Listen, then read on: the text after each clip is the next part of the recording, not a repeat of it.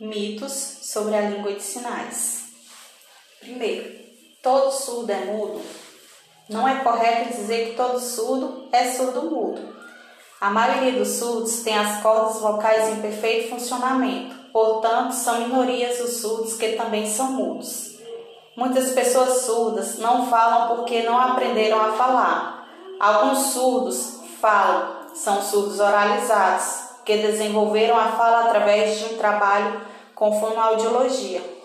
Desta forma, o termo surdo-mudo tem sido encarado pela cultura surda como um erro social, devido à falta de conhecimento do real significado das duas palavras.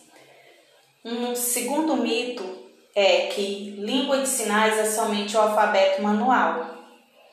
O alfabeto manual é uma forma de representação da ortografia da língua oral, utilizado somente em situações específicas, como por exemplo para soletrar o nome de pessoas, lugares ou palavras que ainda não têm um sinal conhecido.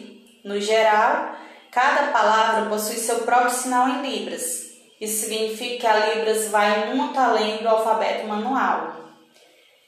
Um terceiro mito sobre a língua de sinais é que ela é universal. Muitos pensam que a língua de sinais é igual para todos os surdos do mundo.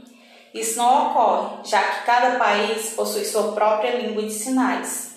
No caso dos Estados Unidos, a ASL, já na França é a LSF.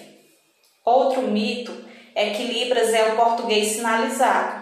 Muitos pensam que Libras é o português feito com as mãos e os sinais substituem cada palavra falada, seguindo sempre a mesma estrutura da frase em português. Isso não é verdade, pois Libras possui uma estrutura gramatical própria.